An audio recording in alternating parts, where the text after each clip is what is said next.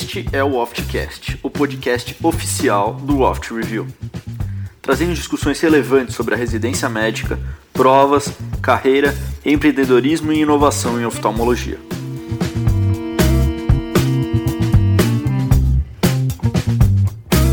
Bom dia a todos. Você claramente já deve ter falado, ouvido falar que a inteligência artificial está evoluindo muito e vai tirar o nosso emprego e que ela é capaz de, com uma foto só de fundo de olho, conseguir informações impossíveis para um médico.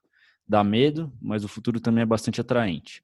A gente vê a evolução da oftalmologia com essas novas tecnologias, é, atraem bastante a nossa, a nossa atenção e acho que a gente tem um campo muito grande para crescer junto com a inteligência artificial, que é o nosso tema de hoje, que vai ser o foco da nossa discussão hoje. Pensando nisso, eu, é, Tomás Minelli, junto com o Dr. Bernardo Moraes e o Dr. Daniel Costa, a gente convidou o Dr. Daniel Ferraz para conversar sobre a inteligência artificial. O Dr. Daniel Ferraz, ele sabe muito do assunto, ele é formado em oftalmologia na, pela Fundação Altino Ventura, ele foi fellow da Unifesp e da USP, iniciou o trajeto dele na inteligência artificial na Unifesp e foi fazer pós-doutorado no John Hopkins em retina e pós-doutorado na área de inteligência artificial no Moorfields Eye Hospital lá de Londres. Hoje ele está aqui no Brasil de novo, ele é, hoje ele é chefe do setor de inovação de, de inteligência artificial da, do IPEPO e é consultor da Google Health. Bom dia, professor. É um prazer ter o senhor aqui com a gente. Bom dia, Bernardo, Daniel e Tomás. É uma honra aqui estar com vocês nesse projeto super bacana que vocês estão fazendo aí, esse podcast, que é sucesso. Vamos tentar aqui passar para vocês visão desse tema que é bastante apaixonante hoje em dia, que é a inteligência artificial, tanto quanto para a área médica, como a gente pode também falar alguma coisa fora da área médica, que é critério de vocês, mas vamos iniciar esse bate-papo aí. Espero que seja proveitoso para todo mundo que está escutando. Perfeito, professor. Eu acho que a gente tem bastante coisa para conversar mesmo. E eu gostaria, para começar, que o senhor explicasse um pouquinho, brevemente, o que é inteligência artificial, porque a gente tem aquela ideia de inteligência artificial dos filmes, do robô que fala e que pensa sozinho, e como é que ela funciona um pouquinho na área médica, quais são os, os pontos que a gente tem dela hoje na, atuando na área médica, sobretudo na oftalmologia, por favor. Então, é, Tomás, o termo inteligência artificial, apesar de ser uma coisa que a gente tem visto hoje, está meio que na moda, chama hot top, né, que hoje em dia todo mundo está falando bastante, mas esse, esse, esse tema em si não é uma coisa tão nova, não. Mesmo pelas décadas, você puxar aí 1950, eu já tinha sistemas de, de algoritmo que já usavam essas essa equações matemáticas, que você já fazia a probabilidade de risco, de ter alguma alguma patologia ou da área da medicina ou, ou alguma alguma situação que pudesse ser você podia predizer que aquela situação poderia acontecer basicamente usando matemática. Né?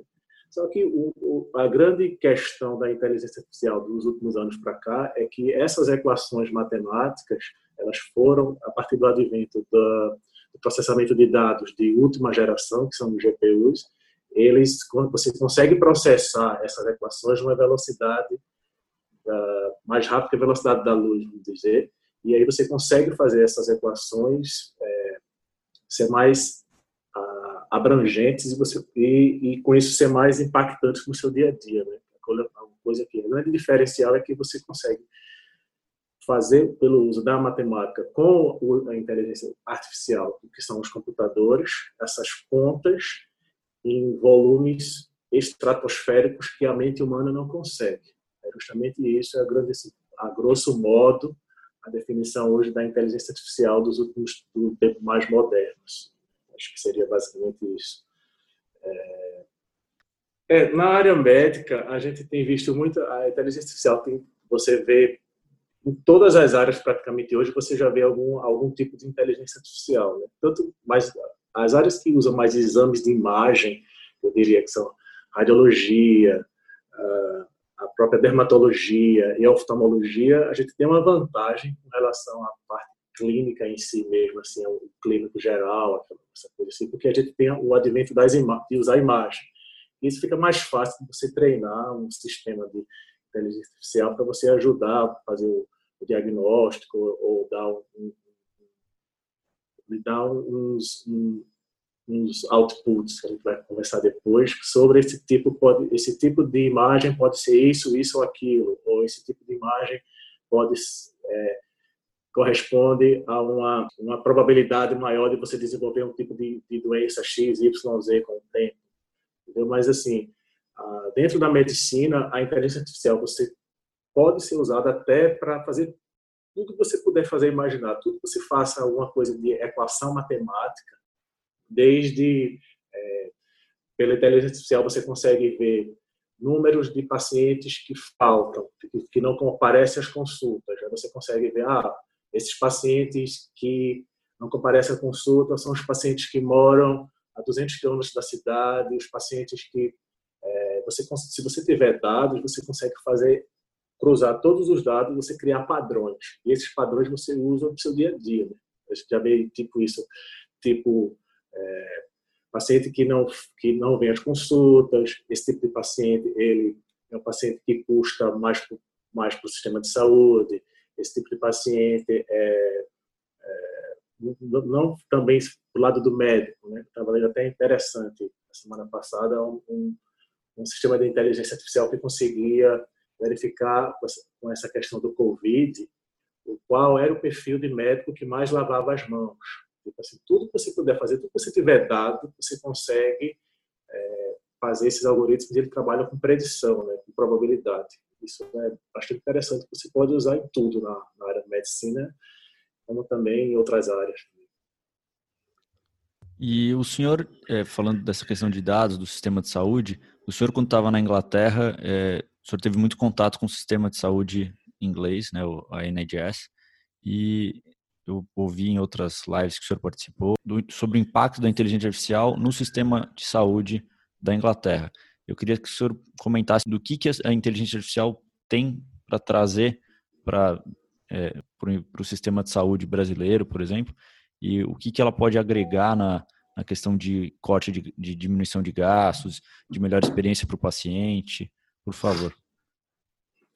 Então, é, minha experiência na, na Inglaterra, eu como consultor lá da, da Google, e a gente trabalha muito com a questão dos dados da NHS, né? A gente tem como se fosse uma parceria, né? O meu vínculo é, eu sou até maio do ano que vem eu tenho um contrato com a, a University College London e esse University College a gente faz um convênio com a Google e a gente usa os dados da NHS para poder é, o, treinar algoritmos e ver o, qual é o dado realmente que ele é robusto para você usar esse dado para algum, alguma finalidade prática, né? Que é o que a gente tem, tem, tem visto bastante hoje. A gente sempre discute lá é the use case, né? quando que realmente um algoritmo pode gerar um impacto no seu dia a dia. Porque também não é várias vezes você vê, ah, vou fazer um algoritmo porque eu quero resolver um problema pontual x, y, aqui, z, uma coisa pequena que ele não é sustentável. Né? Às vezes você pensa numa coisa assim, tem que ver o quanto de, de, de escalonável também esse algoritmo ele pode ser. Né? Então, na NHS, uma grande, ele, a gente tem trabalhado em função da inteligência artificial fazer screen. Né? Começou em 2010, realmente, quando começou pela, pela pelos bancos, pelo sistema de screen para retinopatia diabética na Escócia, e desde 2010 eles vêm aprimorando, começou como uma coisa local, e aqueles dados você consegue. É, porque na, na, no sistema de saúde inglês, os pacientes vão, vão para o, o, o postinho, e no postinho eles fazem se você tem diabetes, se você tem algum outro problema de saúde, hipertensão, alguma coisa, ele entra nos protocolos. Esse protocolo, você tem que, um, um dos exames do protocolo é você tirar uma foto do olho. E essa foto ele é interligada em todo o sistema. É um sistema que já é, é informatizado desde acho que uns 15 anos atrás. E esse sistema, por essa questão dele ser totalmente interligado, é muito mais fácil de você coletar esses dados. E o que, observou? Que depois que você começou a fazer essa questão de um, um screen para retinopatia diabética, que no começo o paciente pegava, tirava uma foto e tinha um médico olhando a foto, ou no próprio postinho, ou essa foto depois com o tempo, ela foi colocada na nuvem e o médico lia a imagem à distância. Tudo isso foi é uma foi uma evolução. E até agora essa evolução está implementando agora o sistema de inteligência artificial treinado pelas mesmas fotos. Essas fotos que já foram coletadas há 10, 15 anos estão treinando o algoritmo e a projeção desse algoritmo é que faça o screen da retinopatia diabética, agora tá, ele está é, generalizado para todo o sistema da NHS, né, que na Inglaterra a gente tem uma população de 60 milhões de pessoas, desses 20% diabético, desses 20%, mais 10, 15% pode ter algum grau de retinopatia diabética, e só uma projeção de, de cinco anos, depois que o sistema foi implementado, ele tem uma economia de na realidade, economia não, em números, você vai diminuir em 54% as formas graves, que são as formas de hepatopatia proliferativa, para 5 anos, e 71% para 10 anos. Dá uma, uma, economia acumulativa de 6 bilhões de libras. Né? Então, você pensar em, em, números, é uma coisa é, estratosférica. Assim. O, o, o, sistema em si ele é todo voltado, é todo construído, é todo com uma rede e você consegue trabalhar muito bem os dados. Isso é uma coisa que a gente, como o Brasil ser um país muito grande, talvez isso não seja uma coisa tão atingível a, a, a, a curto prazo. Mas eu acho que é uma tendência sim, e, e quanto mais deficiente é o, o país, quanto mais pobre é o país, maior impacto esses sistemas de inteligência artificial vai trazer para a população. Acho que o, o, o SUS é um, um desafio sim, para a inteligência artificial, até para você montar todo esse sistema, integrar tudo. Mas acredito que vai ser um, um, um impacto bem, é, importante daqui nos anos, sim, quando a gente implementar esse sistema de inteligência artificial no Brasil. Boa noite, doutor Daniel. Prazer estar falando com você. É, eu queria saber assim que a gente, aquilo que aquela introdução que o Tomás fez é muito, é um pensamento que a gente vê, né, o pessoal com isso, com esse medo do homem ser substituído pela máquina, essa ideia que de certa forma eu acho errada, né? Porque a gente tem que pensar que toda tecnologia vem para agregar, toda tecnologia vem para complementar e não para substituir o papel do médico, né? Então assim, como você acha que, que a inteligência artificial pode contribuir para né, para melhorar o atendimento oftalmológico, mas sem né, tirar o médico da jogada? Em, em, que aspectos ela pode, ela pode ajudar? E, e, e, qual a aplicabilidade prática no momento? Assim, no momento, o que, que já existe de prático dentro da oftalmologia sobre inteligência artificial, já tem algum aparelho que tem algoritmos de inteligência artificial acoplados, já tem algum, né, algum algoritmo bem estabelecido, ou é tudo muito no campo teórico ainda? Excelente pergunta, Bernardo. A gente, uh, toda palestra, toda aula que participo, toda discussão, sempre falam isso, né? Quando que o médico vai perder o emprego? É um, um sei lá, dez perguntas, sete refere-se a isso. E eu sempre falo o que você falou. Eu não acho que o, a, a, eu não acredito que a inteligência artificial vem para tirar, né? Ela vem para agregar.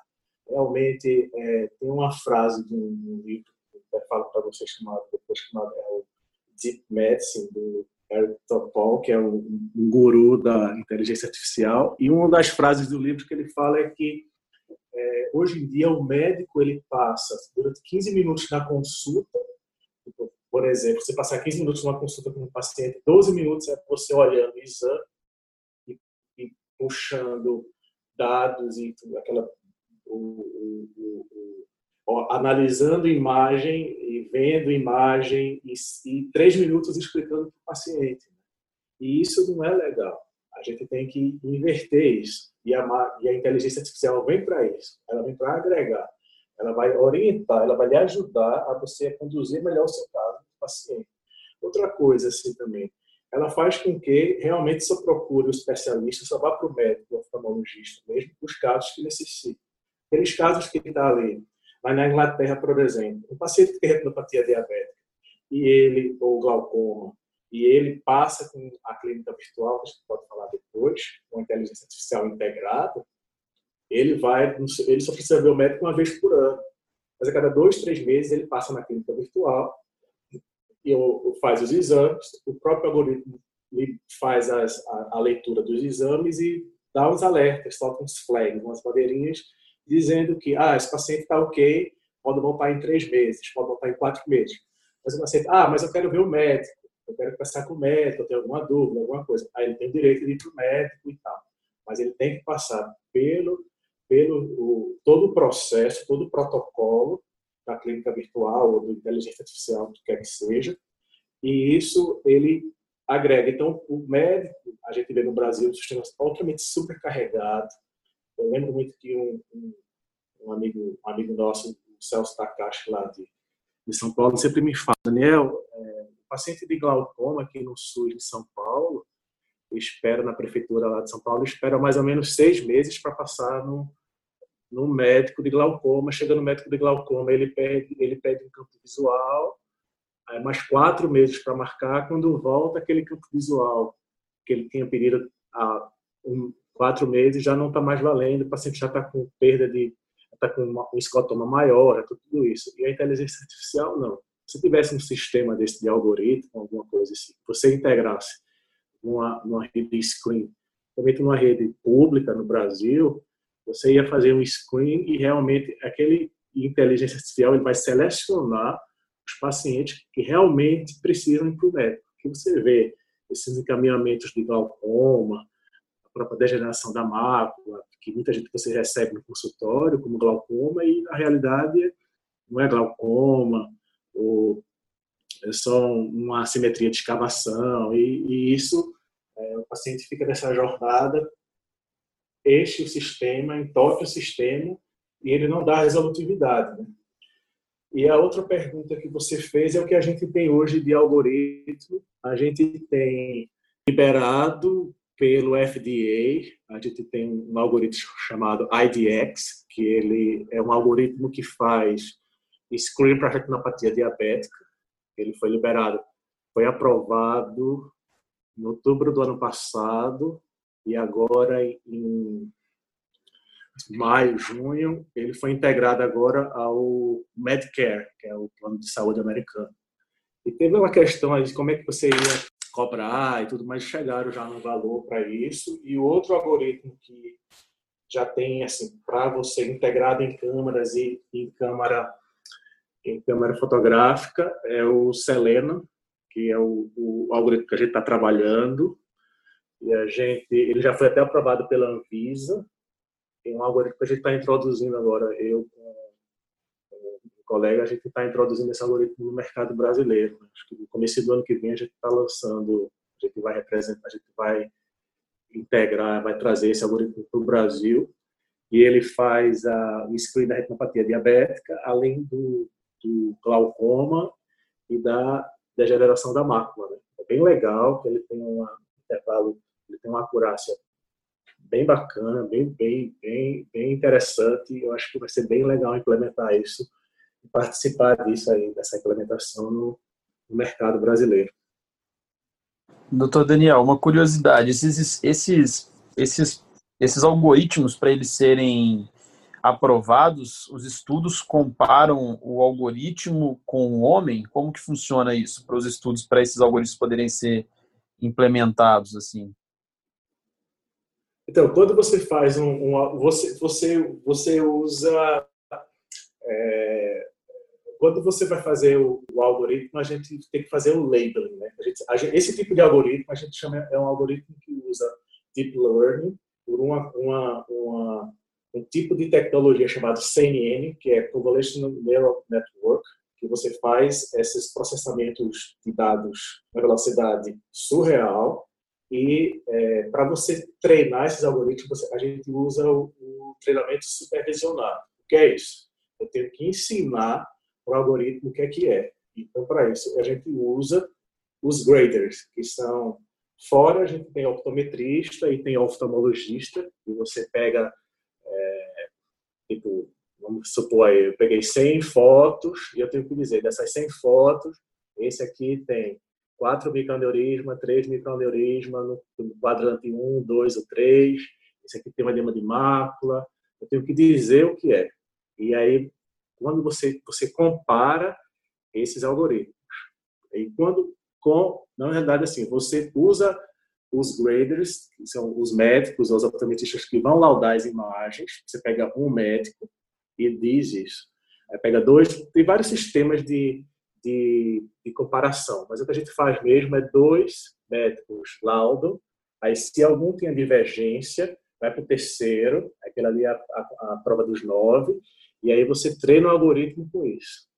Aí depois você compara o resultado dele com o o, o gold standard. No caso, o gold standard para degeneração da mácula, alguma coisa assim, pode ser tipo um chefe de serviço de retina ou alguma coisa assim. Mas o ideal é você comparar com, com o humano, sim. O, o gold standard, é quanto mais experiente for o, o médico, é, mais valor você tem ao seu algoritmo. E aí você vai ajustando, né? A partir de que você vai treinando, ah, deu um errinho aqui, então mexe aqui, puxa ali, vai para lá, até você atingir uma acurácia acima de 90%, que é o que a gente espera para esses algoritmos. E esses algoritmos, eles também, eles já, já, já existem algoritmos que eles já dão tipo a conduta também, por exemplo, ah, é uma retinopatia diabética, precisa fazer uma fotocoagulação ah, não, é uma retinopatia diabética mais leve, vai ter que fazer um acompanhamento em quatro meses. Ou não, ainda não está nesse ponto, esses algoritmos? Não, esses algoritmos, eu acho sinceramente que eles nunca vão chegar nesse ponto, né? Ele não vem para substituir o médico. Ele vai dizer assim: esse paciente, esse tipo de imagem, é melhor você ir no médico. Aí o médico que vai te ver a conduta. A gente fez um trabalho, é, foi até publicado no Ophthalmology mês passado, vocês podem olhar aí também, justamente isso. A gente fez a segmentação de pacientes que tinham degeneração da mácula com membrana neovascular e segmentou esse tipo de membrana. Só que segmentou em 10 camadas, na verdade, em 10 subtipos de, de achados no OCT. Não é 10 camadas, porque a gente segmentou as 10 camadas de mas assim, tipo do, do fluido, é, se era sub, se era intra, se era misto, se tinha sangue, se não tinha, se tinha atrofia junto. Aí criou vários subtipos de achados no OCT e segmentou e treinou um algoritmo, coisa que a gente não consegue fazer a olho nu. Então, assim, eu não consigo olhar um OCT e dizer assim, ah, tem isso, isso, isso. Se eu misturar esse fluido com esse tipo de atrofia, daqui três meses o paciente pode evoluir, desse, pode piorar, pode melhorar e pode permanecer do mesmo jeito. E isso a gente criou uma estratificação, que você diz assim, esse tipo de lesão, se você fizer três injeções, você vai atingir um, um, sucesso no tratamento. Esse tipo de lesão, se você fizer sete injeções, você pode é, não atingir. A gente quantificou o número de injeções a partir da acuidade visual e, pelo, e também pelo a característica do fluido e a característica da membrana na segmentação do OCT. Super legal, porque a gente agora consegue dizer o quanto de injeção esse, esse paciente e o, o tipo de tratamento que você vai melhorar.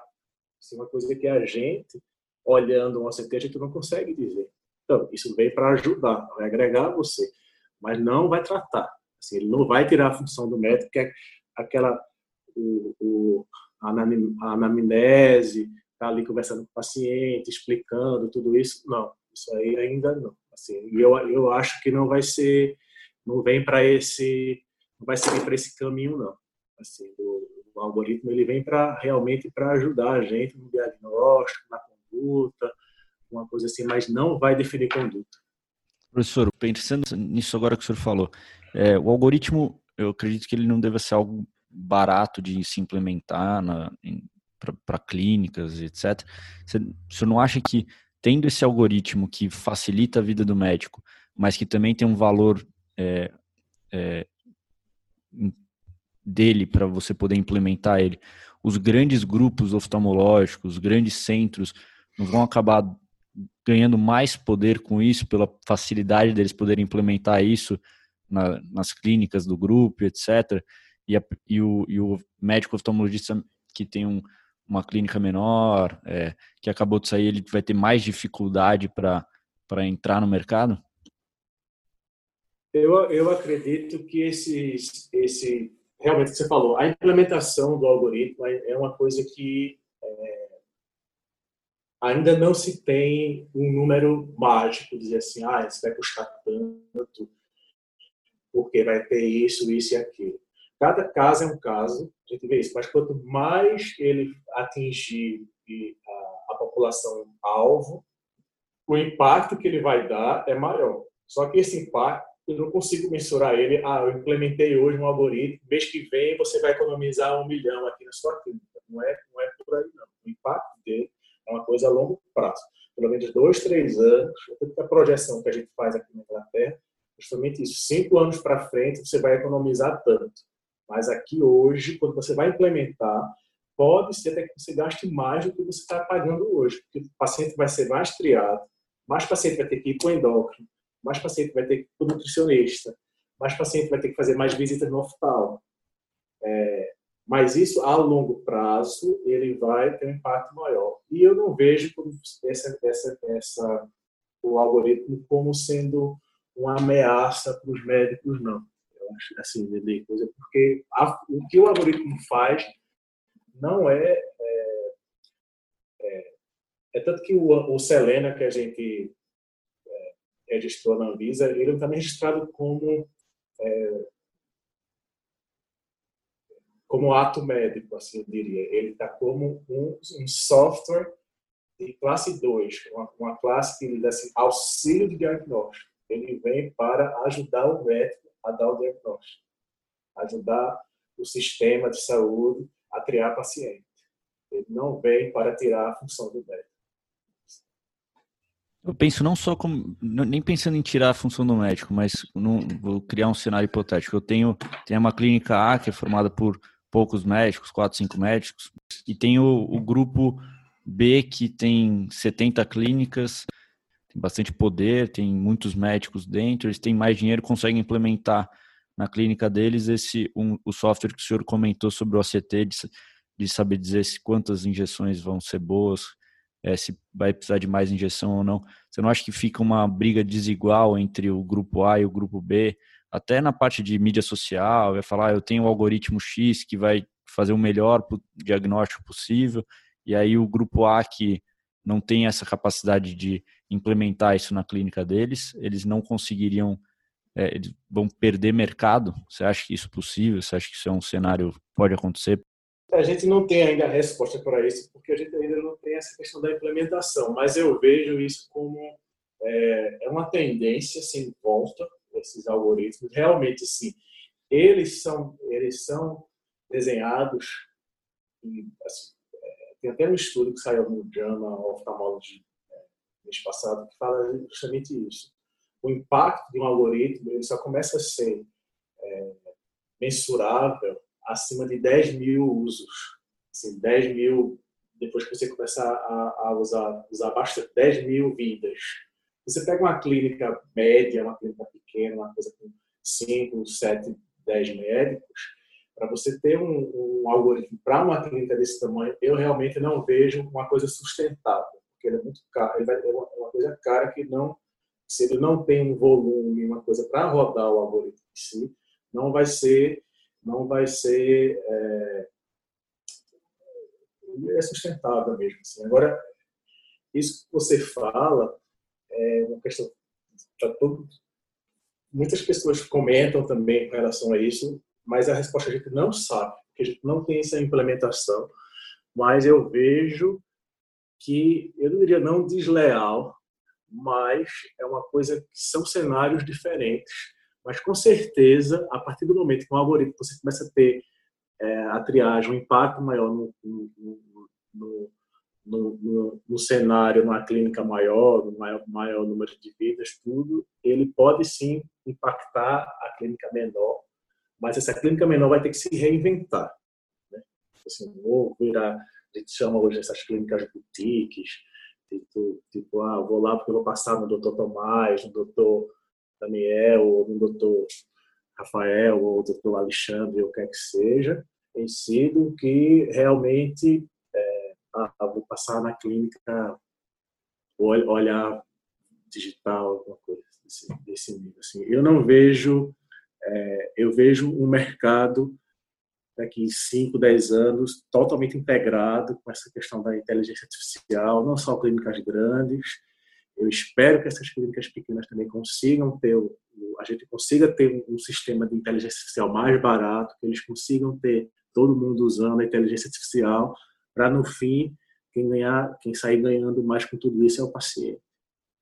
Eu tenho a impressão que, né, pelo que eu estou entendendo, na maneira como o sistema de saúde do Brasil ele é organizado, que faz até mais sentido esses algoritmos para o SUS, né? Fico imaginando assim na nas unidades básicas de saúde, em que você tem médicos generalistas, se você conseguisse implementar né, um, um, um, aparelho desse de retinografia que pudesse fazer triagem de glaucoma, retinopatia diabética e degeneração macular, você ia poupar muitos pacientes, né, de muitos pacientes diabéticos vão para o oftalmologista para fazer um fundo de olho anual, eles poderiam fazer uma triagem dessas e caso eles não tivessem retinopatia, eles não precisariam passar pelo especialista.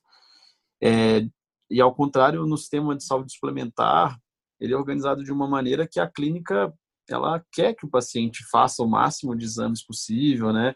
Quer que o paciente faça o máximo de visitas porque ele cobra do plano de saúde. Então, assim, eu acho que do, no SUS seria algo extremamente interessante. Você vê dessa forma também, doutor Daniel? Então, eu vejo também dessa forma.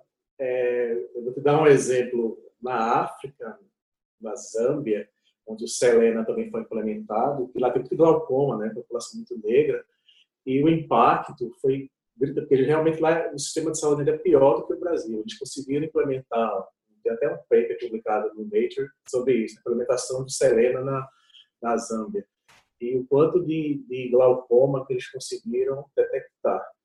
É, e, e é justamente isso, faz o, você cria essas implementação. Você coloca essas maquininhas, câmera portátil, no quiosque ou alguma coisa assim, no, no próprio postinho de saúde, ou na, no, no, no hospital mesmo, assim, no hospital de, de, de, de, hospitais de campanha que às vezes tem de, de, de oftalmologia e tudo, você cria os pacientes com inteligência artificial no sistema público e aí, realmente, como você falou, aquele paciente que está controlado, que tem que fazer o fundo do olho, que está bem no diabetes, mas tem que fazer fundo do olho, vai, vai lá no oftalmologista, a demanda é gigante, ele não conseguiu, o funil não consegue, né? Não, não, ele não dá vazão pela quantidade de, de pacientes de, de diabéticos que tem no, no Brasil. E realmente o SUS o sistema, a, a questão de triagem com inteligência artificial, o cenário é, é um match perfeito. Eu acredito muito nisso. Já no, no privado, eu também vejo como hoje com essa a, a, muitas clínicas verticais, a verticalização dos convênios, ele é bem interessante você ter também um algoritmo para screening de tratamento, porque essas clínicas eles interligam tudo, né? eles fazem, é, tanto a endocrinologia, a cardio, a neuro, a oftalmo, reumato, e você vai lá e faz um fundo de olho, e você fizer isso pela via da, da inteligência artificial, você também, você também desafrocha, você não sobrecarrega o sistema de saúde. Mas, como você falou, nas clínicas privadas, que quer que o paciente vá lá fazer, porque cobra, porque faz exame a cada dois, três meses, faz fundo de olho, faz alguma coisa assim, aí a gente ainda esse tipo de mercado, esse tipo de cenário ainda não é o melhor para você implementar um sistema de inteligência artificial. Isso eu concordo também. Mas eu acho que daqui 5, 10 anos essa esse tipo de sistema ele não vai ser sustentável com a, coisa com a questão da tecnologia. E, professor, acho que para a gente complementar também essa, essa, conversa, eu acho que essa questão da inteligência artificial ela atrai muito as pessoas jovens que estão se formando agora, que estão entrando na, na residência agora em oftalmologia. Eu queria perguntar para o senhor, o senhor que trilhou essa carreira de oftalmologista e agora está especialista nessa, na, na área de inteligência artificial, como é que o senhor acha que deve ser o ensino da inteligência artificial, ou como é que o oftalmologista que tem interesse sobre isso deva procurar o conhecimento? O senhor acha que isso o oftalmologista tem que aprender desde cedo para poder um dia ter uma posição para conseguir atuar nessa área? Como é que foi para o senhor? É, o senhor fez toda a sua carreira na parte de oftalmologia e depois começou a estudar isso? O que, que o senhor acha que vale a pena estudar na, durante a residência para quem tem interesse? É, então, eu comecei a ler muito sobre isso em 2014. Né? Assim que eu voltei dos Estados Unidos, né? comecei a ver, lá tinha, lá tinha é, eu trabalhei lá no John Hopkins, no centro de leitura de imagem, no Reading Center, que a gente já recebia as imagens e laudava as imagens à distância. E isso já comecei, ah, no Brasil não existe isso, eu acho que é uma coisa legal, podia começar a pensar. Aí comecei, ah, vamos ver se a gente consegue fazer um Reading Center aqui no Brasil, seria legal e tudo, como se fosse meio que telemedicina, mas é, naquele momento um monte de coisas aconteceram, eu meio que não levei para frente essa ideia, mas ficou aquela coisa no meu na minha mente, caramba, tem que fazer alguma coisa com isso, que é super legal, é aquela coisa, e nisso é, eu fui convidado pelo pessoal da Google, porque eles estavam procurando médicos com doutorado em retina, em imagem de retina da América Latina para se juntar ao time. Eles me mandaram um e-mail no começo eu não, não, não, não queria, porque tinha entrado numa sociedade, numa clínica em São Paulo, e depois a ideia foi amadurecendo, e em 2017 eu aceitei o convite, em 2018 eu fui para lá e comecei. Mas eu te falo que sempre tive essa curiosidade com relação a isso, porque a base da inteligência artificial, você, ah, você tem que aprender tudo, não. A base de tudo é matemática. Né? Você tem que saber matemática em inglês, é isso que eu sempre falo para todo mundo é saber probabilidade, derivada, é saber fazer conta mesmo. Coisa. Aí você, ah, você tem que aprender muita coisa de inteligência artificial? Não, porque eu não faço o, o, o coding, né, que chama lá.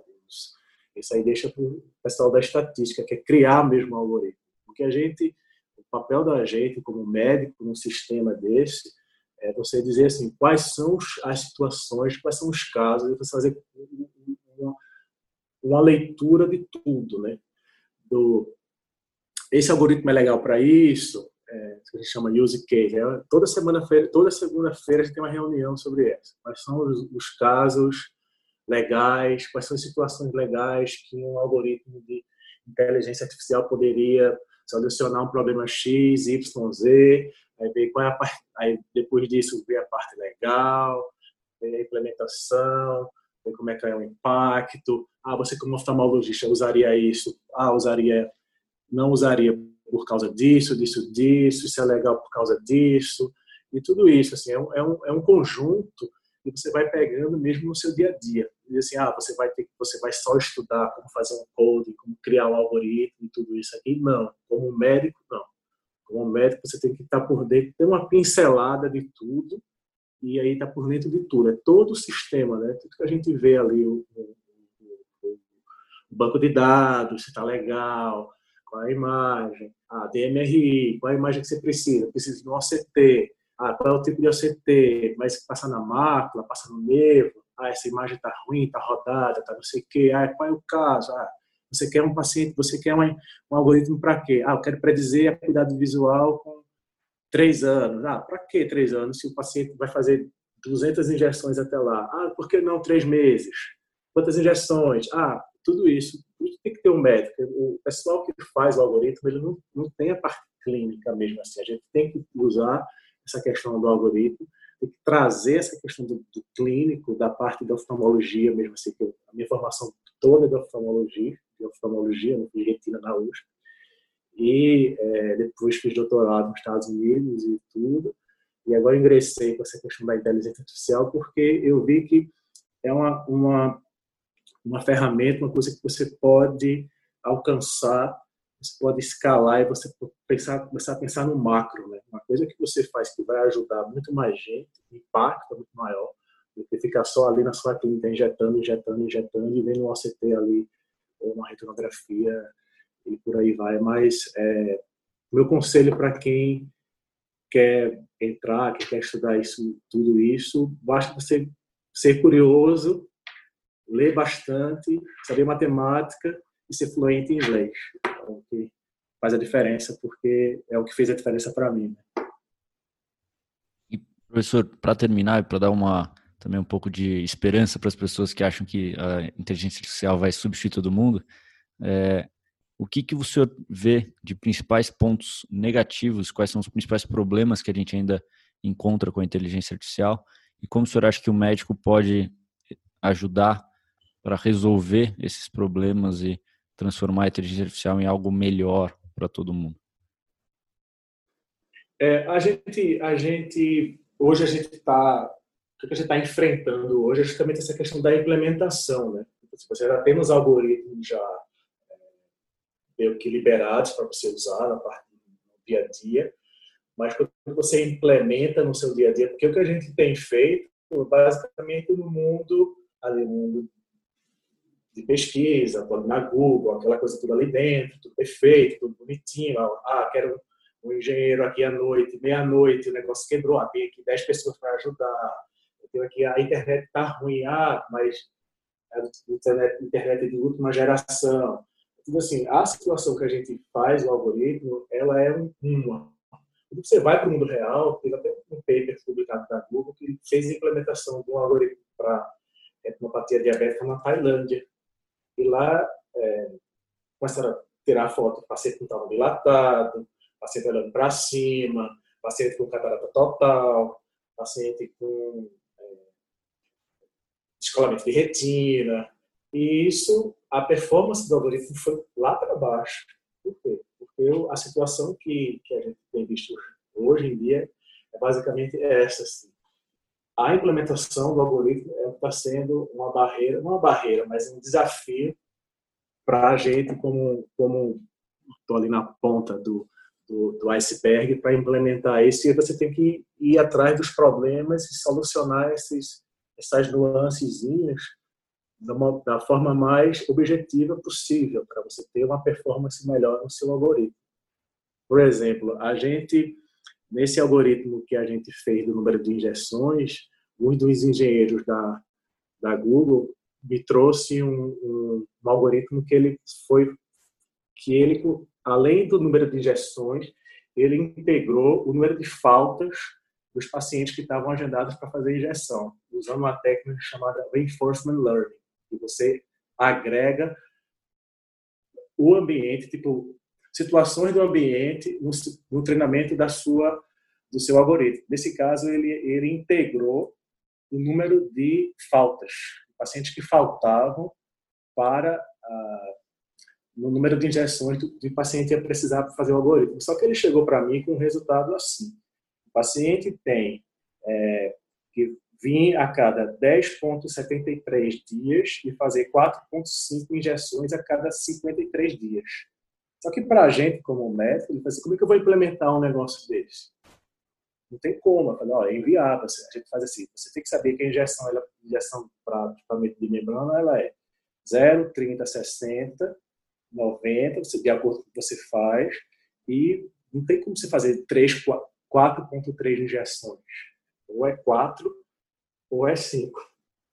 E assim, essas situações é que a gente tem visto é, maior, maior não, de novo, né? Não seria dificuldade, mas o maior desafio hoje para a gente é isso: é a implementação do algoritmo. Outra questão também é o quanto que ele é sustentável, porque a gente não, ele é um você tem que pagar, tem que ter um custo da nuvem, custo da TI, o custo de alguém tem que estar lá vendo as imagens, tem que ter controle de qualidade, é, tem o liability, que é a responsabilidade legal, tudo isso tem um custo, não é uma coisa tão simples, que você chega aqui hoje, ah, eu quero um algoritmo, vou colocar na minha clínica e vai começar a rodar em todo mundo. Não. Tudo isso eu diria que são os maiores, maiores como você perguntou, as maiores dificuldades, assim, os pontos negativos. E os, um das de ponto negativo é justamente isso, né? Responsabilidade ética, responsabilidade legal em cima de um algoritmo. Se o médico erra, você pode processar o médico. Mas se um algoritmo passa um caso, de quem é a culpa? De quem fez o algoritmo ou de quem está rodando o algoritmo na clínica? Isso a gente não sabe, né? Porque a gente ainda não tem essa essa questão legal, porque é tudo muito novo, né? O risco de você ter um algoritmo na sua clínica, o risco de você ter um algoritmo no sistema de saúde, no, ambiente, a gente não tem como mensurar ainda, porque não tem, não existe, porque a gente está implementando agora esse do algoritmo. Mas é, deixa aí a mensagem para vocês que é não é aquela coisa que ah, vai daqui 10 anos mudar, não. Já chegou e é uma coisa que vem para agregar. É, não, não é, é tem que mudar esse discurso aí que ele vai tirar, vai causar medo, vai deixar você mais reticente com relação a fazer oftalmologia. Eu acho que não, você tem que fazer mesmo.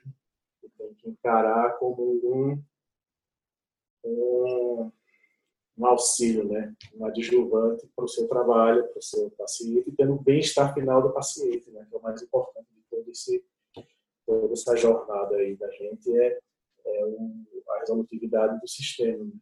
Você conseguir dar vazão aos pacientes e tratar os pacientes no tempo hábil, poder recuperar a visão e, e é, evitar a cegueira e os problemas que a gente já sabe, aí, glaucoma e degeneração da mácula e por aí vai. Perfeito, doutor. É, muito obrigado pela sua presença hoje. Acho que a mensagem que foi passada no final foi, foi bem interessante. Eu me interesso particularmente por essa área. Eu acho que muitos dos nossos ouvintes se interessam ou vão se interessar também depois da, dessa nossa conversa.